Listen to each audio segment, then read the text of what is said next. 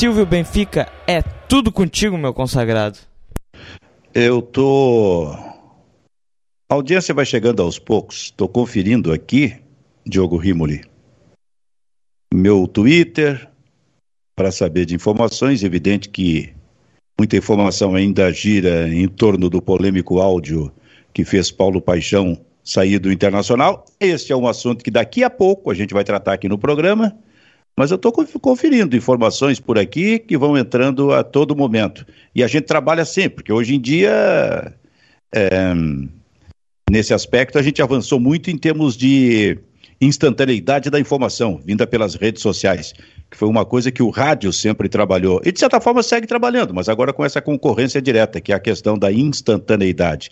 Tu, tu conferindo tuas redes sociais da Europa, aí está entrando alguma informação importante por aí, ô Diogo Rimoli?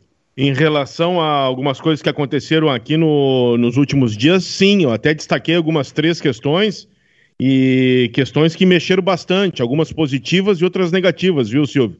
Mexeram muito, muito com, com as redes sociais. Sim. E.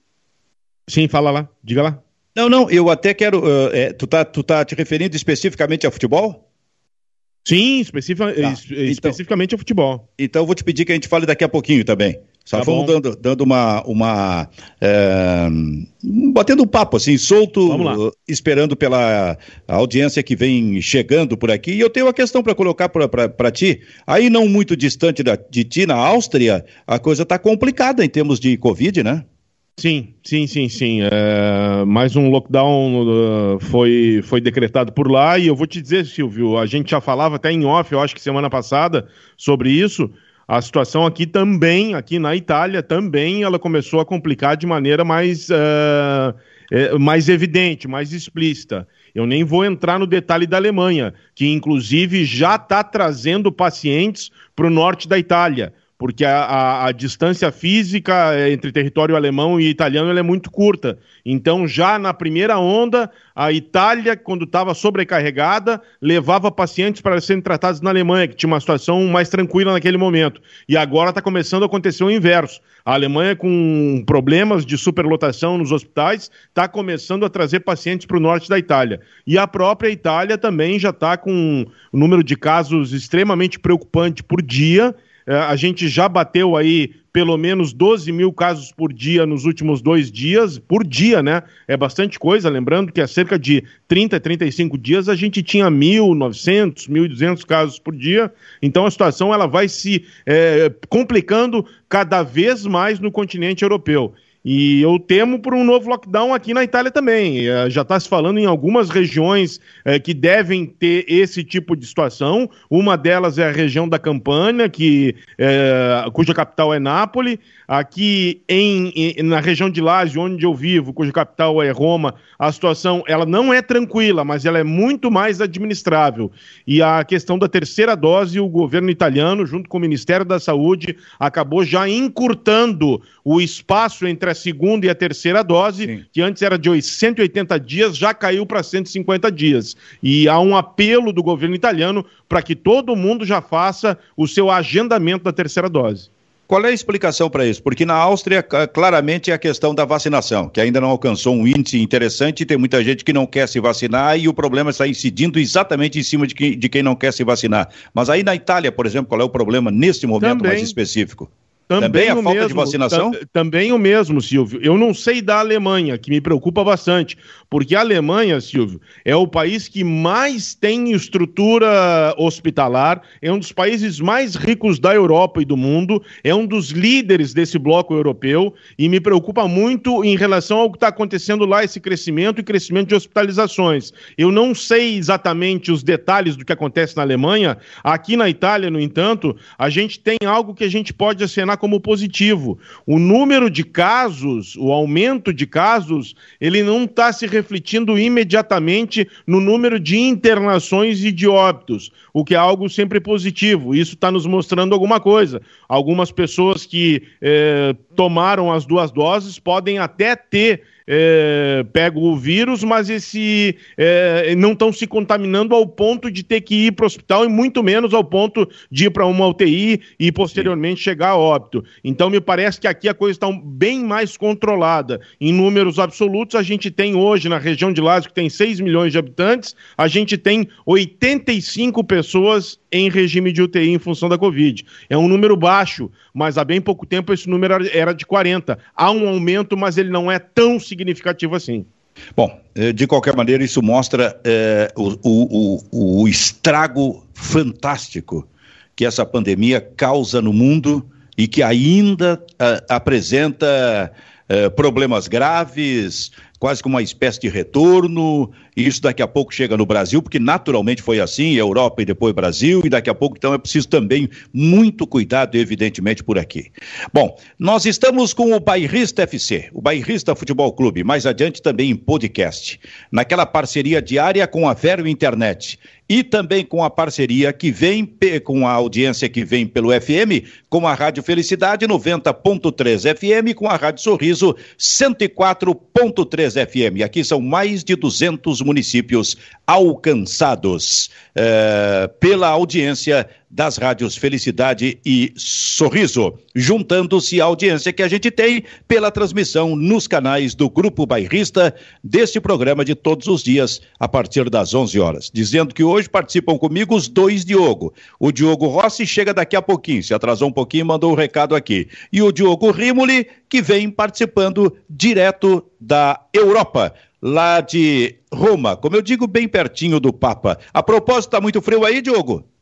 É, agora, nesse exato momento, não. A gente tem a temperatura na casa dos 15 graus, mas durante a tarde, final de tarde. Aliás, final de tarde aqui é uma coisa que praticamente já não existe mais. A gente já está acostumado, porque não existe o final de tarde.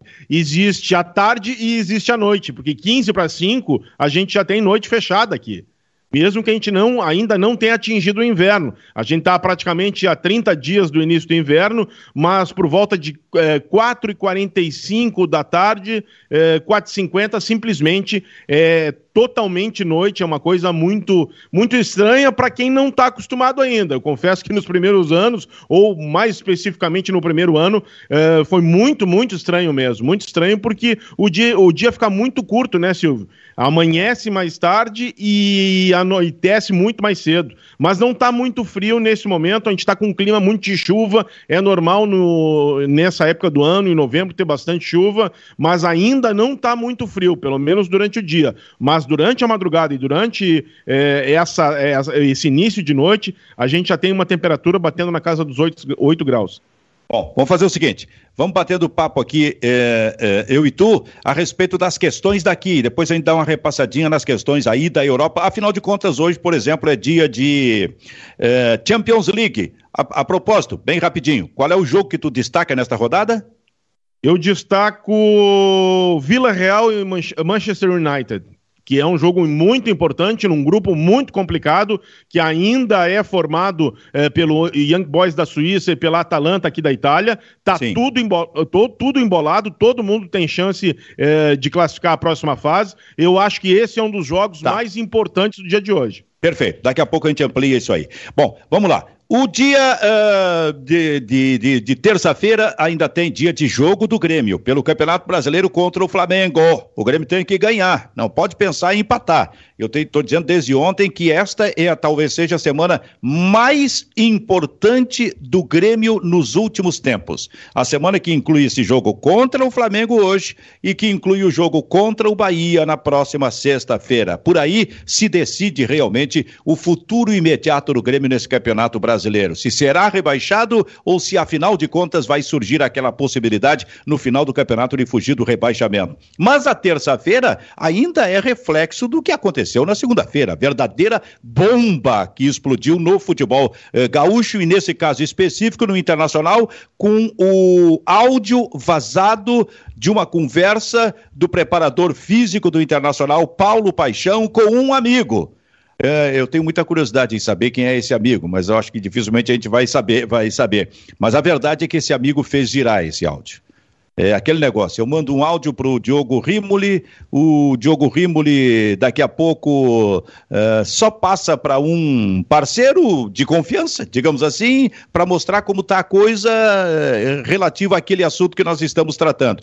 E aí deu, e aí deu. Não existe mais privacidade esse negócio. Se passar para alguém uh, algum áudio que tu não queira que realmente repercute, é só uma, uma, um papo entre tu e a outra pessoa, deu. Tu estás correndo um sério risco. Foi o que aconteceu com o preparador físico do Internacional, Paulo Paixão, que à noite deu as suas explicações depois de pedir demissão, o que era absolutamente normal, uh, do Internacional, em função desse áudio que é, repercute demais no vestiário do Internacional. Desde ontem à noite eu estou dizendo que o, o, o, que o Inter não precisava disso. Tudo que o Inter não precisava de uma coisa como essa, para criar ele próprio a sua crise nesse momento também de definição para ele. Um áudio em que o preparador físico chama Bosquilha de enganador, é, projeta o ano que vem, entendendo que o Internacional tem que fazer permutas com alguns jogadores, tipo Patrick, Cuesta e Dourado, e isso claramente é, é, uma crítica a estes jogadores,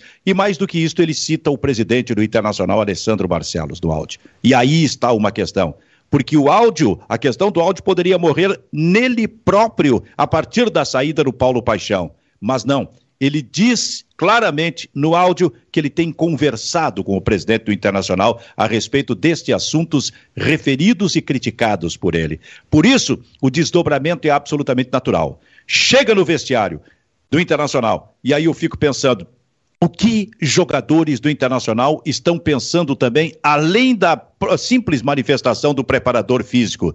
Na cabeça deles, a partir do momento em que o presidente é citado, eles podem estar pensando: pô, será que a comissão técnica pensa assim? Esses jogadores referidos, né?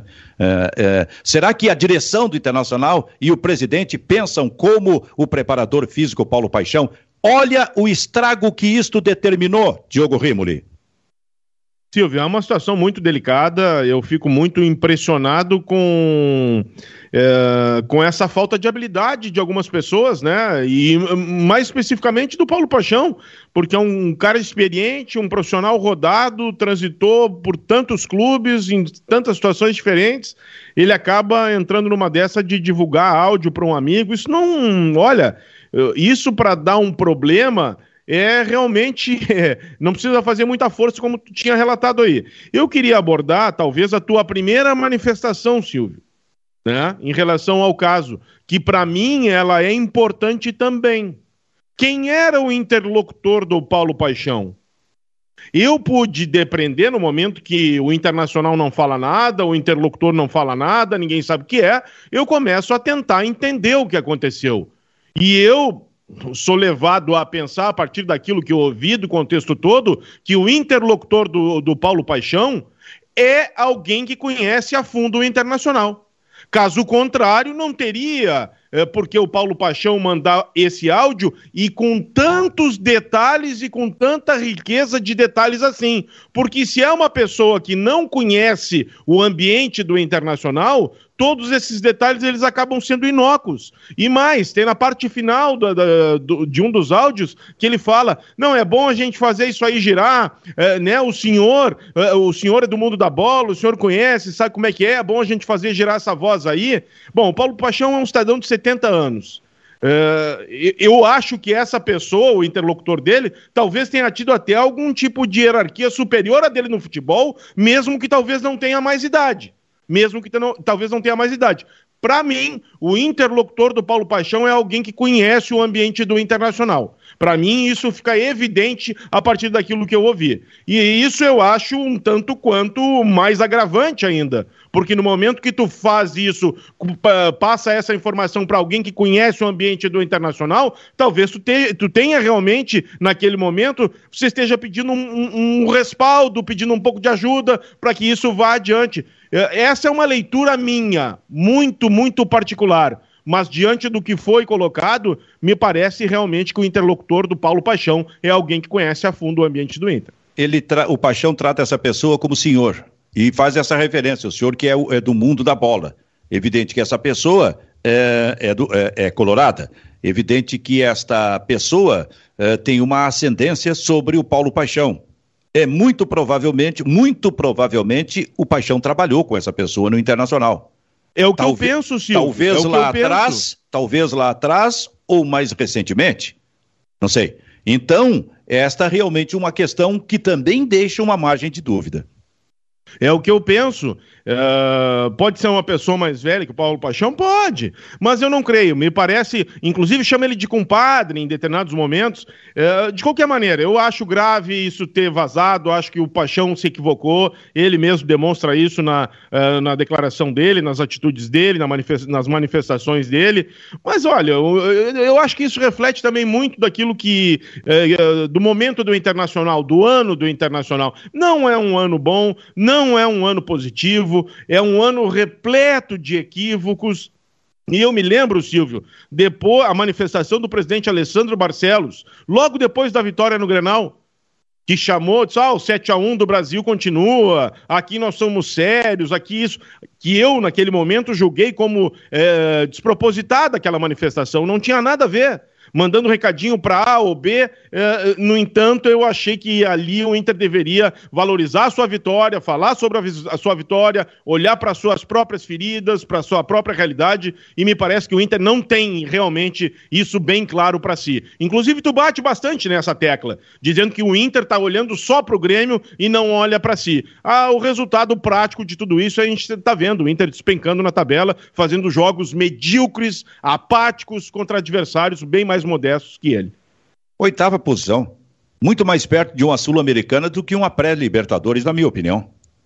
Não, é, a tendência é essa, né, Silvio? A tendência é essa. E o Inter contava, talvez, com o Bragantino ganhando é, uma Copa Sul-Americana para abrir mais uma vaga. Olha, eu acho que isso não é da grandeza do Internacional. Mas se o próprio vice-futebol do Inter é, acabou dizendo também, a partir da a partir, a, após a partida contra o Juventude, que a situação do Inter era cômoda, era tranquila é, naquele momento, que o Inter ocupava sexta ou quinta posição e estava achando que isso era bom, bom, talvez a oitava posição para o Inter? Sim. Não, quando ele falou a posição confortável era, da, era entre sexta e sétima posição. Sexta e sétima posição, mas não pode ser uma posição confortável, Silvio. Não Isso. pode ser. Um, a, gente, a, a, gente fala da folha do Grêmio, que o Grêmio está numa situação realmente muito delicada. Eu acho que a situação do Grêmio é vergonhosa, né? Um time da grandeza do Grêmio, do investimento que o Grêmio faz, está na situação que está. Mas a gente tem que olhar para o Inter também. Acho que tem que ser feita crítica e essa crítica ela é feita com frequência. Só que eu acho que o Inter não tem essa, essa autocrítica bem definida. O Inter acha que está fazendo um grande trabalho. E eu acho que o Inter não está fazendo um grande tra trabalho. E essa situação do Paixão, nessa reta final, olha, é, eu, algumas pessoas disseram que não era grave o que aconteceu. Eu acho que é muito grave o que aconteceu. Eu acho que é muito grave o que aconteceu. Muito grave mesmo. Em todos os aspectos é muito grave desde o fato do Paixão ter mandado áudio, desde o conteúdo, eh, desde o ambiente que acabou gerando isso dentro do vestiário após a divulgação desses áudios. Eu acho um assunto extremamente delicado e outra, é um assunto que não é profissional. É, é muito... Um profissional não faz isso. É muito delicado. É, é, que, é que tem muita gente, sim, muitos torcedores do Internacional que dizem o seguinte: é, eles simplificam, dizendo que. E está errado. É isso mesmo que está acontecendo. Ele está dizendo o que é verdade. Tá, é, isso é o que o torcedor interpreta. Esse torcedor que quer dizer que isto não é grave. No entanto, esta é uma questão que necessariamente passa pelo vestiário. E o que o Inter não precisa neste momento, independent, independentemente da qualidade dos seus jogadores, é criar esse tipo de problema dentro do seu vestiário. Porque esse jogador, que em tese para o torcedor já é limitado, como vai ser a resposta dele? Vai ser com maior limitação ainda? Vai ser de uma forma diferente? Não tem a preocupação? Claro que tem. O Paixão cita o presidente internacional claramente. O Paixão disse, de alguma forma, em outras palavras, que o presidente internacional concorda com ele. Ora, se o presidente Internacional concorda com o Paixão, o que pensam os jogadores, cara, ao encontrar na frente o presidente Internacional? Aliás, o presidente do Inter, se não fez isso ainda, acho que fez tem que, evidentemente, fazer, tratar desse assunto abertamente com seus jogadores. O Inter tem uma partida importante amanhã eh, no Campeonato Brasileiro diante do time do Fluminense. E as partidas restantes do Internacional são absolutamente eh, decisivas. O, o, o, a, a, a, menos que o Internacional pense, por, por acreditar que está sempre numa posição confortável, que participar da Sul-Americana não é problema, desde que o Grêmio caia, desde que o Grêmio seja rebaixado. A propósito, nós podemos ver daqui a pouco os dois na Sul-Americana, o Grêmio e o Internacional. Sabe por quê? Porque se o Grêmio foge do rebaixamento, o Grêmio já é candidato à Sul-Americana porque o 15 está na Sul-Americana. Né? Só não entra do 16 para baixo. Nós podemos fazer, amplificando ainda mais os problemas e o fiasco do Internacional durante a temporada, é, perdendo por Vitória dentro do Beira Rio, sendo eliminado da Copa do Brasil, perdendo por Olímpia, sendo eliminado da Libertadores da América, perdendo o Campeonato Gaúcho, esse tipo de coisa, cara. Então, o ano do Internacional, sob esse aspecto, é ruim. E agora, para usar de novo a expressão, o problema, as questões do Inter estão amplificadas com o áudio do Paulo Paixão. Como o vestiário vai reagir em relação àqueles que os comandam? Mal, vai reagir mal. Isso não cai bem, não tem nenhum aspecto positivo. Quando eu digo aqui que eh, não é uma atitude profissional essa, e eu reforço. Pô, Paulo Paixão é um vencedor, é um cara de, de, fino trato, uma pessoa acima da média, todos nós conhecemos, e isso tudo é verdade, e é justo que se classifique eh, ele dessa maneira, porque ele fez eh, por onde para receber realmente esses elogios. Mas essa atitude, para mim, a atitude em si, ela não é profissional e não colabora em nada com o internacional. Acho que ele foi ingênuo ao mandar isso. Não dá para botar a culpa e a responsabilidade em quem recebeu o áudio, né, Silvio? Porque no momento que você divulga, você está sujeito a qualquer tipo de reação a partir da tua divulgação. É, é que aí, é, aí é uma questão pessoal entre os dois, né? O cara que fez andar mostrou que não é o amigo que o Paixão imaginava que fosse, tá? Mas é uma questão Sim. absolutamente pessoal entre os dois. Eles têm que resolver isso pessoalmente. O grande problema é que o áudio em si tem uma, ampla, uma amplificação bem maior, porque aí mexe com as questões do internacional. Mas o que eu quero te dizer é que é o seguinte, o Paixão tinha que ter essa noção, não dá para confiar nem num irmão no momento desses, ô Silvio. Né? Nesse tipo de situação em que a velocidade das coisas ela é extremamente espantosa, tem que, ter, tem que se ter cuidado em todos os sentidos, é muito complicado você vazar esse tipo de coisa, independente uh, eh, para quem seja. E sobre o torcedor que tu falasse aí há pouco, ah não, o Paixão disse a verdade. Olha, essa pode ser uma leitura do paixão. Eu não sei se o, eu acho que o termo enganador ele é muito forte, viu, Silvio? O termo enganador ele é muito forte independente uh, eh, para quem seja destinado. Eu não sei se o Bosquilha é enganador. Eu não convivo o dia a dia do Internacional. Dentro de campo, ele até não me parece enganador. Talvez o Paulo Paixão tenha essa leitura. Eu não sei se todos do Inter têm essa leitura. Talvez sim, mas de qualquer maneira, uh, tu falar isso, isso via público de maneira uh, muito clara e objetiva em relação a um atleta, é muito grave. Eu fico pensando o Bosquilha nesse momento. Ele até se manifestou, até acho que ele foi comedido, dizendo que não é enganador, que vem de, de uma cirurgia delicada, e isso tem que ser levado em consideração. A cirurgia do, que ele passou também é uma cirurgia é, muito, muito realmente invasiva e a gente sabe que requer um tempo muito grande para recuperação. E sobre os outros jogadores também não fica nada positivo. Ou seja, eu não consigo ver esse aspecto positivo é, no conteúdo do, vi, do, do áudio é, que talvez o Paixão naquele momento tivesse.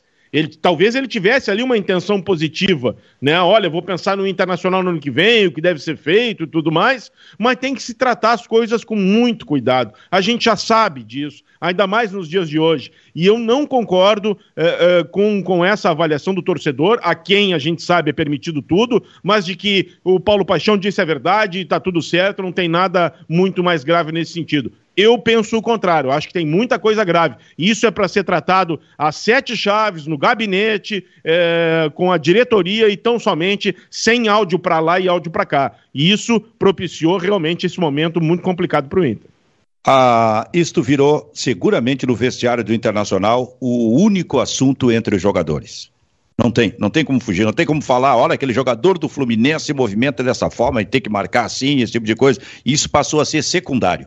O assunto principal do vestiário do Internacional entre os jogadores, não há dúvida nenhuma, é o áudio do preparador físico Paulo Paixão. Deixa eu só dizer que a Rádio Felicidade, a 90.3 FM, a Rádio Sorriso, a 104.3 FM, estão saindo para o seu break comercial. Vão voltar em seguida, hein? E a gente vai aproveitar para atender também a nossa interatividade. Naquela parceria diária que temos aqui com a Vero Internet, internet fibra com ultra velocidade. A gente já vem com a participação do Lucas, uh, aliás, do Vitor Linden, também essa uh, detalhes dessa nossa interatividade. Mas esta é a questão.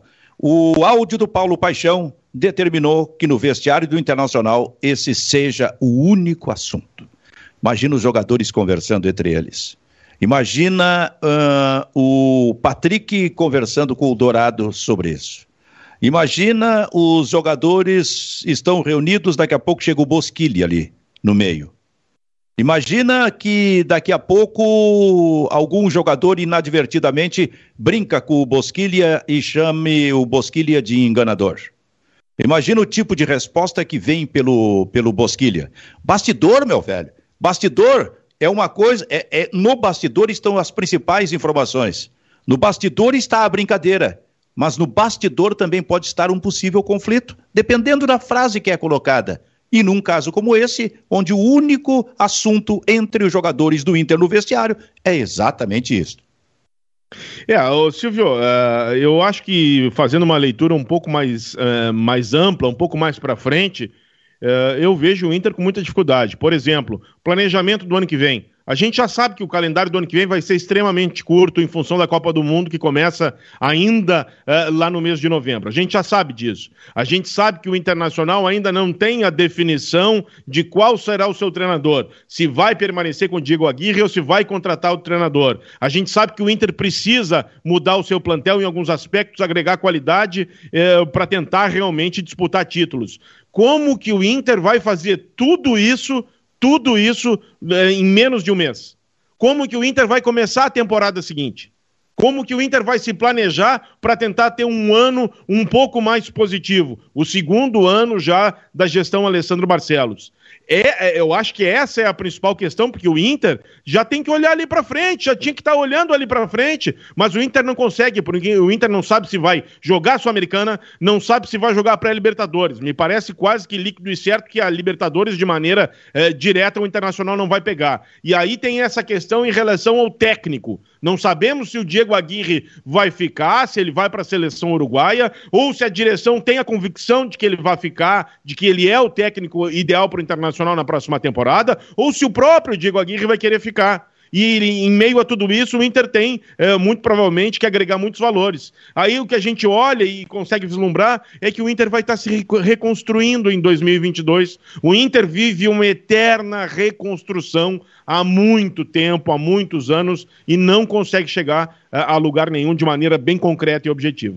Este é o Bairrista FC, no circuito Porto Alegre-Roma, Brasil-Europa, com uma passada por volante. Tá bom assim, ô, ô Diogo? Tá bom, né? Tá bom, tá bom, tá bom, tá bom. Eu não conheço Rolante, mas conheço a fama de Rolante muito em função daquelas uh, dos grenais, né? Dos desafios do, uh, do Grenal. Quem é que puxava a charrete uh, após perder o Grenal, se era a torcida do Grêmio, se era a torcida do Inter, isso ficou muito era famoso, lá? né? Era lá? Eu acho que era lá, sim. Era o lá. O Vitor pode. Aqui, ó, viu? Olha aí, ó. Na Nossa. real é pós-gauchão, né? O que venceu o gauchão vai na charrete, na carroça, e o que perdeu vai puxar daí. Mas continua ah, essa cultura por aí? Continua essa cultura. Ficou. Até apareceu na TV coisa na, no ano que o Novo Hamburgo venceu. Porque daí uniu os gremistas e os colorados e puxaram os jogadores do Novo Hamburgo. Veio preto pra cá, alguns dirigentes do Novo Hamburgo. E daí a dupla, né, os torcedores da dupla puxaram Espetacular. os jogadores do. Eu, só que eu tenho uma dúvida, viu, Silvio? Será que o Vitor puxou mais a charrete ou ele foi puxado na charrete? Ele, é, ele é isento.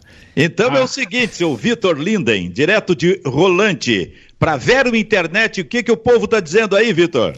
Olha, são muitos recados, né, em cima desse assunto do Paixão. O Giovanni Maldonado falou que Paixão falou a verdade, o Inter tem que mudar. Dourado, Patrick e Vitor Cuesta no plantel não vão ganhar nada. O Fernando Lúcio, uh, o Marcelo Lacerda falou que Fernando Lúcio da Costa falou em 2012: vestiário em zona de conforto. História se repete, apenas personagens trocam. O pessoal tá na bronca aqui, né? O Cleidemar Goulart deu uma alfinetada aqui e disse: se o Grêmio escapa, o Inter vai ter que devolver a taça caixão? Fica a indagação aí. Espetáculo isso. Taça caixão é, é ótimo, é. É, isso aí é. É, mas o Inter corre esse risco, meu velho. Corre esse risco de ver é, o Grêmio um... escapando no rebaixamento, né? É, ano da mediocridade, hein, Silvio? Eu, é, olha, é. é. ano da mediocridade. Eu, eu, eu sou daqueles que têm a opinião de que Grêmio Internacional, pela história, peso, investimento, tradição, eles têm que estar sempre entre os seis primeiros do Campeonato Brasileiro. Sempre. E aí, no mínimo, né? No mínimo. Sempre entre os seis primeiros, no mínimo. E aí, o que a gente está vendo esse ano aí é de chorar. Seria surrealismo puro, puro, puro. Nada, te, nada teria sido imaginado com isso. Inter e Grêmio na Copa Sul-Americana. O Grêmio foge do rebaixamento, passando pelo Bahia e pelo Juventude, mas ultrapassando também o Atlético Goianiense. Tudo isso é possível para o Grêmio. Tá? Tudo isso é possível. E se isso acontecer, o Grêmio vai para a Sul-Americana como 15. É impressionante. E aí é, o Internacional fica abaixo da oitava posição? Não, posição e está na Copa Sul-Americana. Ele não, prega, não pega nem pré-Libertadores. Vão se encontrar os dois. Talvez no mesmo grupo no ano que vem na Copa Sul-Americana. Seria o surrealismo puro. É, seria, e tu tens razão quando tu fala que essa semana é decisiva, e ela é decisiva para o Grêmio, por motivos óbvios, tem dois jogos importantes, e eu acho que são os dois jogos eh, pelos quais todo mundo estava esperando, porque contra o Bragantino, eh, contra os reservas do Bragantino, era muito provável que o Grêmio vencesse, e todo mundo tinha essa, essa expectativa, o mesmo em relação a Chapecoense. Pois bem, o Grêmio foi lá e fez aquilo que tinha que fazer, e que não vinha fazendo há um tempo atrás né? Se complicava contra adversários bem abaixo eh, de qualidade bem questionável. É, e agora também a gente inclui o Inter nessa parada. Por, porque o Inter vai pegar um Fluminense. Eu vi o jogo contra o Fluminense e América, viu, Silvio? É, o, pô, o Fluminense jogou bem. E o América foi totalmente dominado pelo Fluminense e o Fluminense mereceu a vitória, jogou com muita vontade, com muita determinação e acabou tendo a vitória eh, de maneira justa e inquestionável nessa partida contra o América. Eu não sei se vai ser essa barbada toda que talvez muita gente ache que vai ser contra o Fluminense eh, lá no Rio de Janeiro. Não sei. E aí é o seguinte: isso que tu está traçando, o, o, Grêmio tendo esses dois jogos decisivo, decisivos pela frente contra Flamengo e Bahia, se se sair bem nesses dois jogos e o Inter tropeçar, por exemplo, contra o, o, o Fluminense, a Sul-Americana ficar mais próxima dos dois, né? Pois é, cara. Então, o Grêmio joga contra o Flamengo a partir das nove da noite. E aí é o seguinte: a minha primeira curiosidade é saber qual será, afinal de contas, a escalação do Flamengo. Já se sabe que não será um time titular. Ontem, o repórter Vene Casagrande, que é muito informado sobre o Flamengo, ele deu uma escalação aqui, mas eu custo acreditar nessa escalação. Hugo, Rodinei, Gustavo Henrique, Léo Pereira e René. Até aí tudo bem. Acho até que vai ser esta a defesa. Thiago Maia, possivelmente, mas aí começa. Diego vai começar o jogo. Eu não estou nem dizendo assim, ó, é o Diego, claro que é, o Diego, é, claro que vai porque é reserva, esse tipo de coisa. Não, mas não é tão simples assim, porque ele é um reserva que entra, que tem é, status de titular, digamos assim, nesse time do Flamengo. Então fica ali na expectativa de entrar. A Rascaeta que vem de lesão, começaria esse jogo, até acho que pode entrar durante a partida, para que o Renato tenha certeza de que pode contar com ele na decisão no próximo final de semana. Mas para começar, Michael, se o Bruno Henrique está com problema ainda, Vitinho e Pedro, eu quero dizer uma coisa: se esta for a escalação, esse time é muito forte para enfrentar o Grêmio. Mas eu é, não acredito, eu... eu... acredito que serão eh, jogadores reservas desses aqui. Eu, eu também não acredito, Silvio. Uh, e aí eu vou acrescentar algo aí que pode. Que pode não, que me leva a crer que muitos desses que tu citasse aí não vão estar presentes hoje na arena.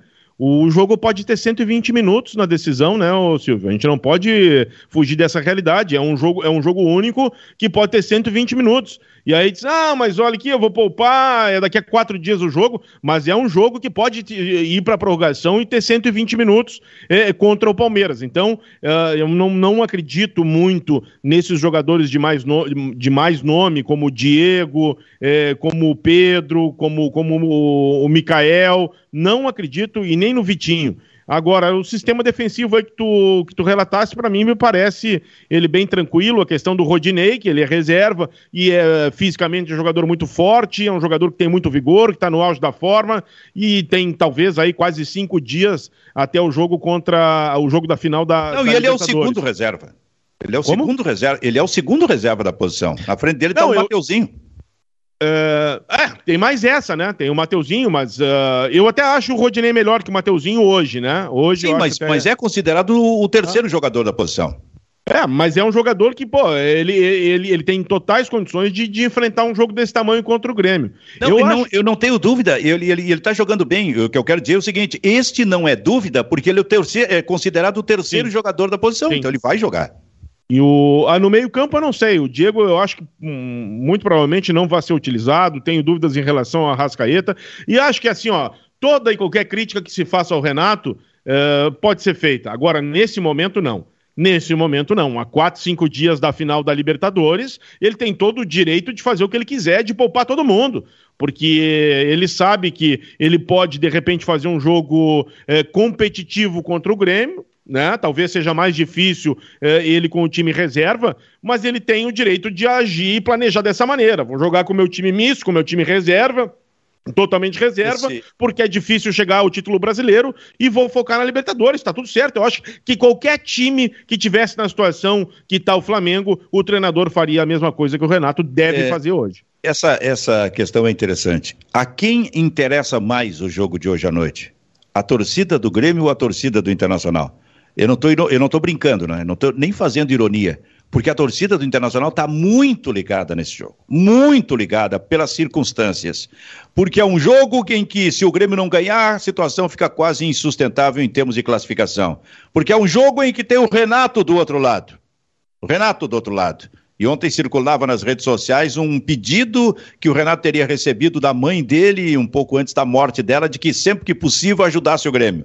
Isso, evidentemente, que mexe mais com a torcida do Inter do que com a torcida do Grêmio. Mexe tanto que o Baldaço, por exemplo, está dizendo no Twitter: Renato já revelou, inclusive, promessa familiar de sempre ajudar o Grêmio.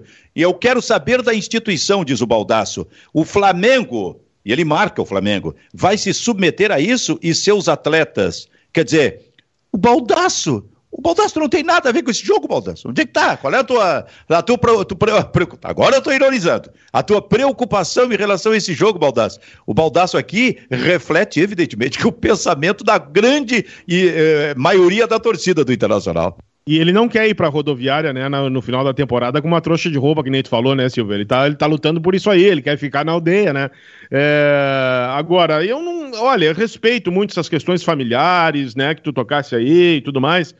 É, mas eu não, eu não acredito muito nisso, viu, Silvio? Eu não acredito muito nisso. Ah, minha mãe pediu, né, ainda quando era viva, para ajudar o Grêmio sempre que possível. Eu não acredito. Eu acho que o primeiro ponto aqui que deve ser levado em consideração é um só é essa a questão do, do, do, Flamengo ter uma decisão importantíssima, mas muito importante é, no final de semana contra o Palmeiras em, em, relação à Libertadores. Eu acho que isso é realmente é, a salvaguarda para qualquer atitude que o Renato vai tomar em relação à equipe que ele vai colocar em campo hoje à noite contra o Grêmio, o que, para mim, é, pode, pode diminuir um pouco a tarefa do Grêmio, e acho que vai diminuir sim mas eu não acredito que vai ser fácil. O Grêmio vai ter que jogar muita bola para conseguir esses três pontos que são fundamentais. E para mim, a partir daí, sim, se o Grêmio conseguir esses três pontos, aí a situação começa a mudar. Porque eu contava com essas duas vitórias do Grêmio contra o Bragantino e contra a Chapecoense, Silvio. Isso era mais do que obrigação. Agora, o plus, aquele salto que o Grêmio tem que dar para realmente tirar um pouco a corda do pescoço, e passa por esse jogo de hoje de noite. É, tem uma coisa que eu não acredito, e aí é a questão do profissionalismo. É que o Renato chegue para os seus jogadores, chegue para os seus jogadores e diga: por favor, eu gostaria que vocês não ganhassem essa partida do Grêmio. Não tem como um profissional pedir para jogador, sabe? E, é, o, o, qualquer jogador que vai entrar em campo, ele vai entrar para dar o seu melhor, né? E um time que seja o terceiro time do Flamengo, evidentemente que é inferior tecnicamente ao time do Grêmio. Mas uma coisa não vai se tirar desses jogadores, a entrega, a vontade, especialmente o Foguri, a vontade de mostrar alguma coisa assim. Então, é, cara, não dá para acreditar que o técnico do Flamengo, o Renato, tão ligado ao Grêmio, chegasse para seus jogadores e assim, ó, por favor, tire o pé, o Flamengo tem que perder esse jogo. Já começa pela direção do Flamengo, que não vai aceitar isso aí. Essa é uma questão. É, eu não acredito também, Silvio. Não acredito também nisso. Eu fecho contigo, porque quem pede para perder, depois fica difícil ter moral pedir para ganhar, né? Pois é. Então, o Diogo Rossi está chegando aqui, ele estava com um compromisso e por isso só conseguiu chegar agora. Eu já coloco ele direto nesse assunto aqui para saber o seguinte: tu tens, ao invés de eh, informação sobre a escalação do Grêmio, tu tens informação sobre a escalação do Flamengo no jogo de hoje, de hoje à noite, Diogo? É, tudo bem, Silvio. Desculpa aí para vocês, a minha sugestão é Nunca comprem carro velho, mas tudo bem. É, é o seguinte, Silvio, o Vene Casagrande, ele, que é um dos grandes repórteres que cobrem o Flamengo, ele deixou bem claro que a escalação é reserva e algumas opções até reserva da reserva, né? Porque vão ser preservados os primeiros substitutos. Por exemplo, na lateral esquerda, o René deve ser o titular, tendo em vista que o Ramon é o substituto do Felipe Luiz e o Felipe Luiz não tem condições totais para o jogo. E ontem, o dirigente do Flamengo, vice-presidente de futebol, o Marcos Braz, ele deixou bem claro, numa conversa que ele teve com um colega nosso, que é o seguinte: que o Flamengo não é criança, que no Flamengo só tem profissionais e que o Flamengo vai jogar para ganhar. O Flamengo precisa ganhar para seguir brigando pelo título do Campeonato Brasileiro. Então é um time reserva do Flamengo. A tendência aí, Silvio, ó, com Hugo Souza, aí na direita o Mateuzinho, aí jogam Léo... Jogaria, jogaria o Mateuzinho e não o Rodinei? Isso, jogaria o Mateuzinho e não o Rodinei, porque o Rodinei é um reserva de primeira instância, né? Aí jogaria Léo Pereira. Mas no, de, o reserva de primeira instância não é o Mateuzinho? Mas é que é lá pro ataque, né? Ele é reserva de primeira instância pro ataque e o Flamengo tem problemas no ataque né, para a final, porque Bruno Henrique e Arrascaeta não são garantias para a final em boas condições. Então o Rodinei teria que ficar de resguardo para o ataque. Aí Léo Pereira e Bruno Viana, quem diria, né? O Rodinei de resguardo para o ataque, mas é essa a situação. Léo Pereira e Bruno Viana, o Gustavo Henrique sendo preservado porque ele é o substituto ideal do Rodrigo Caio. E na esquerda jogaria o René, porque o Ramon é o substituto ideal do Felipe Luiz. Aí no meio-campo, Thiago Maia e João Gomes, que são os primeiros é, jogadores do meio-campo, e o Diego na armação. E aí lá na frente, a dúvida que o Flamengo tem é a seguinte: Vitinho jogando porque não tem outro, né? E o Vitinho teria que jogar. Kennedy e o Pedro, mas o Pedro aí ainda como uma incógnita, porque é um jogador que está recém voltando, fez um treino com bola apenas, então fica essa dúvida em relação ao atacante do Flamengo. Esse time é forte, hein, cara? Esse time é forte. O, o, o Grêmio. É evidente que os jogadores do Grêmio, sabe? Essa questão é mais da torcida. Ah, o Renato vai dar um jeito. Esse é mais torcedor. Jogadores sabem que qualquer adversário que eles enfrentarem hoje, é, o cara vai entrar para jogar para se entregar e para dar a melhor qualidade possível no seu futebol. Então, o Grêmio sabe, e se a escalação for esta, que o Grêmio precisa é mais do que nunca jogar bem, se impor diante do Flamengo para buscar. Só assim vai conseguir essa vitória hoje à noite. É, o Flamengo é, acho... vem para ganhar, né? Só para. Só, desculpa, Diogo, mas é, o Flamengo vem para ganhar, me parece claro, pelo discurso do Flamengo que precisa da vitória. Independente do Campeonato Brasileiro parecer não estar mais palpável para o Flamengo, o Flamengo precisa vencer. É, eu penso da mesma maneira. Eu acho que o jogo vai ser duro e que o, que o Flamengo vai às ganhas, independente do time que vá, que vá para campo. E aí, reitero, porque eu acho que é uma questão bem importante. Eu fecho contigo, Silvio, não acredito nessa. Vamos tirar o pé, vamos, vamos amolecer. Os caras estão precisando da vitória, vamos a meia bomba. Não acredito em nada disso. Uh, acho que isso fica muito no folclore. Nesse, nesse ambiente de, de times profissionais, times grandes, eu não acredito num técnico que vá fazer isso. Pois é. Agora, o Douglas Costa, Diogo Rossi, está de volta? Está, está de volta e surpreendendo a todos, tá, Silvio? Voltando antes do prazo, mas o fato é o seguinte: eles têm condições físicas para 15 minutos. Mais do que isso, ele não joga. Ele não tem condições para jogar mais que 15 minutos hoje contra o Flamengo. Então, assim, ó, ele não começa, fica no banco para jogar no máximo 15 minutos. E aí o objetivo é ter ele em condições para o jogo contra a equipe do Bahia. E aí seria em condições para jogar cerca de 45 minutos contra a equipe lá de Salvador.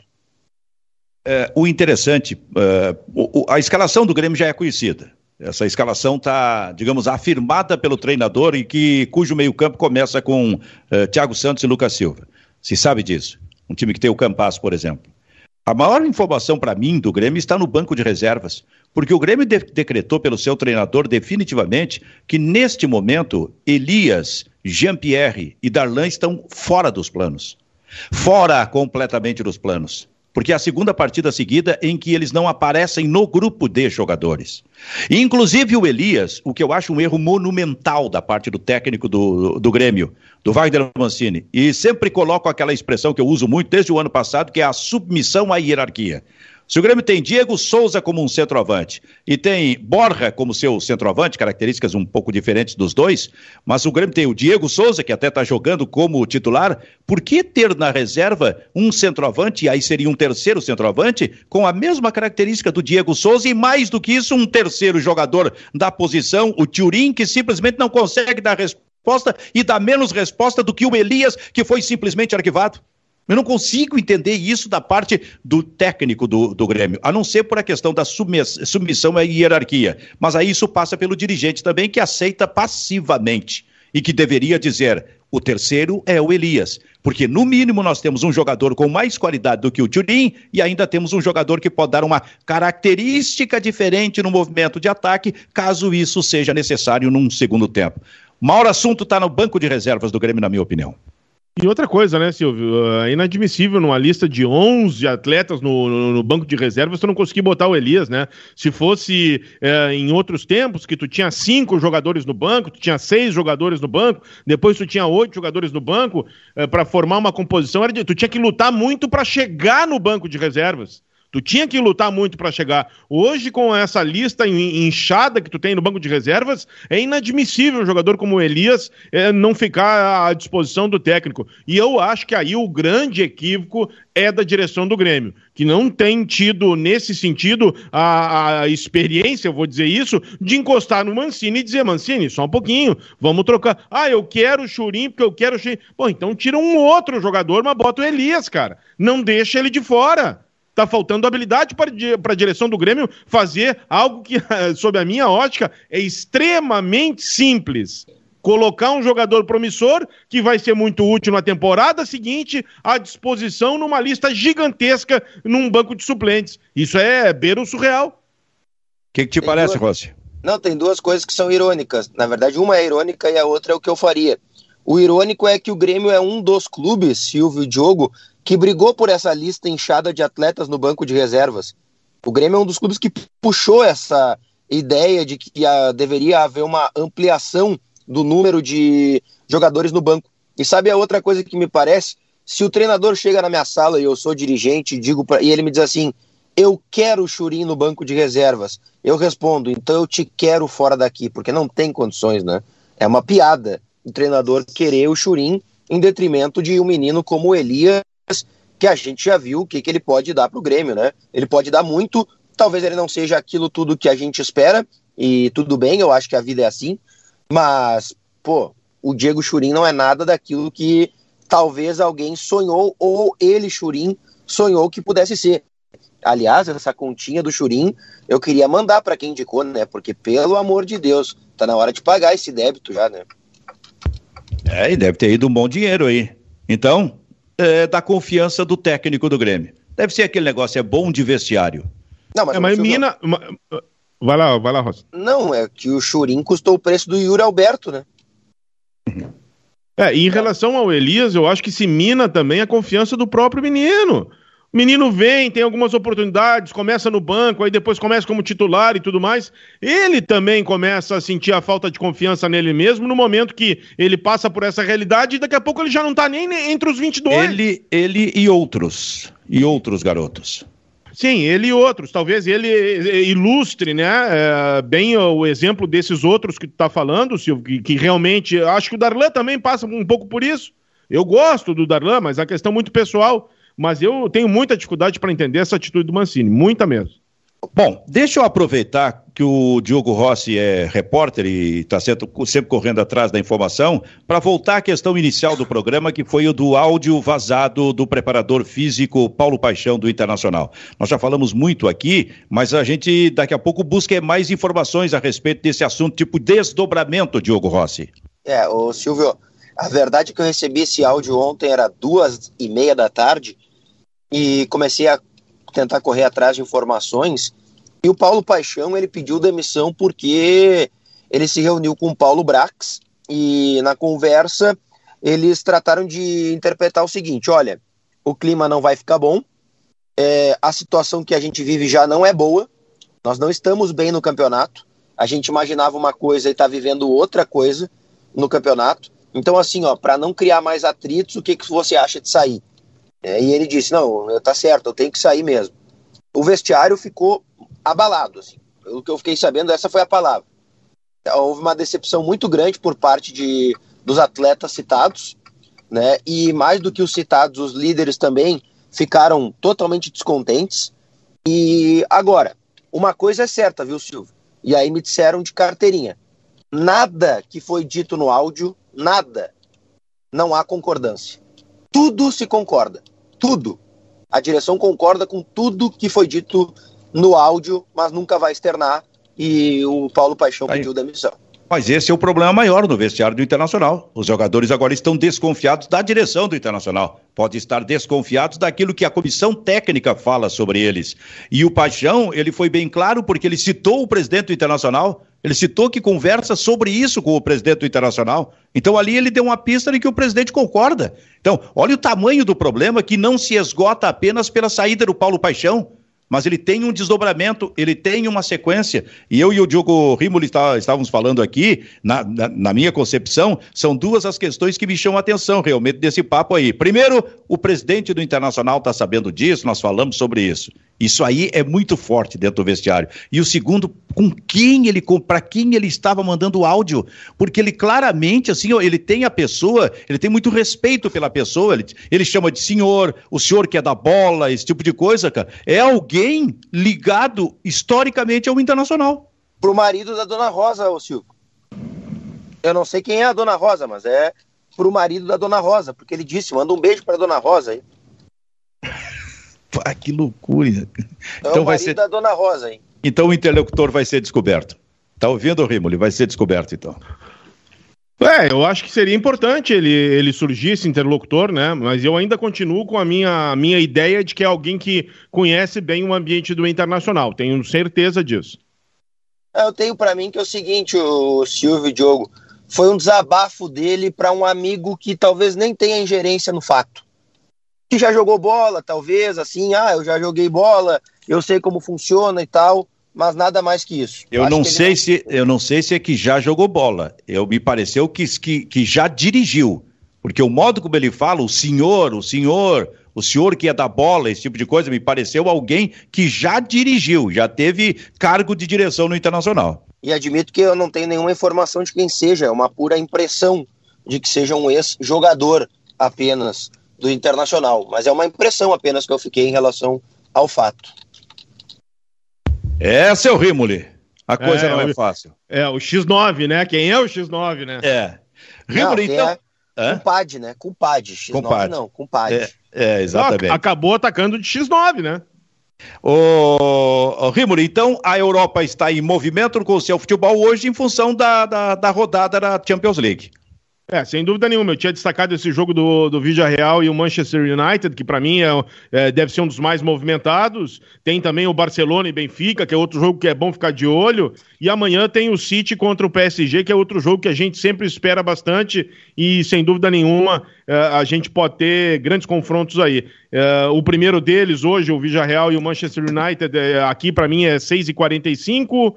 Aí é 2h45, eu acho, da tarde aí para vocês. E teve um outro problema muito sério, viu, Silvio? Rapidamente aqui. Ontem uma acusação de uma cubana chamada Mavis Alvarez de 37 anos acusando Maradona de ter estuprado ela há 20 anos, ou seja, quando ela tinha ali, estava na casa é, dos 15, 16 anos, é, uma denúncia que chega justamente quase que quando o Maradona está comple tá completando um ano da morte do Maradona, que é daqui a dois dias, é, caiu como uma bomba isso em Nápoles, que tem toda uma, é, uma comoção em volta do, do, do, próprio Maradona, e também teve outro pro problema que foi no final de semana, que foi no jogo Olympique Lyon contra o Olympique de Marseille, com o Payet sendo a, agredido pela torcida do Olympique de Lyon com uma garrafa de água cheia, ou seja, realmente vira uma arma, Uh, o jogo foi para, paralisado, uh, foi transferido, ainda não tem data uh, em que será realizado, e é o sétimo episódio no campeonato francês de, de, desse, mesmo, desse mesmo tipo. E isso acabou gerando uma reunião de emergência da Liga Francesa, e a, o campeonato, inclusive, está sendo ameaçado de poder parar. Não acredito, mas são coisas que estão tomando uma proporção muito grande por aqui, viu, Silvio? Muito, que loucura, meu Deus do céu. Diogo e Diogo, até amanhã. Até amanhã, um... se Deus quiser. Um abraço, um abraço para vocês. Até amanhã. Tchau, tchau. Um abraço. Espero os dois amanhã aqui no Bairrista FC. Vero Internet, o Bairrista Futebol Clube fica por aqui. Tchau, tchau.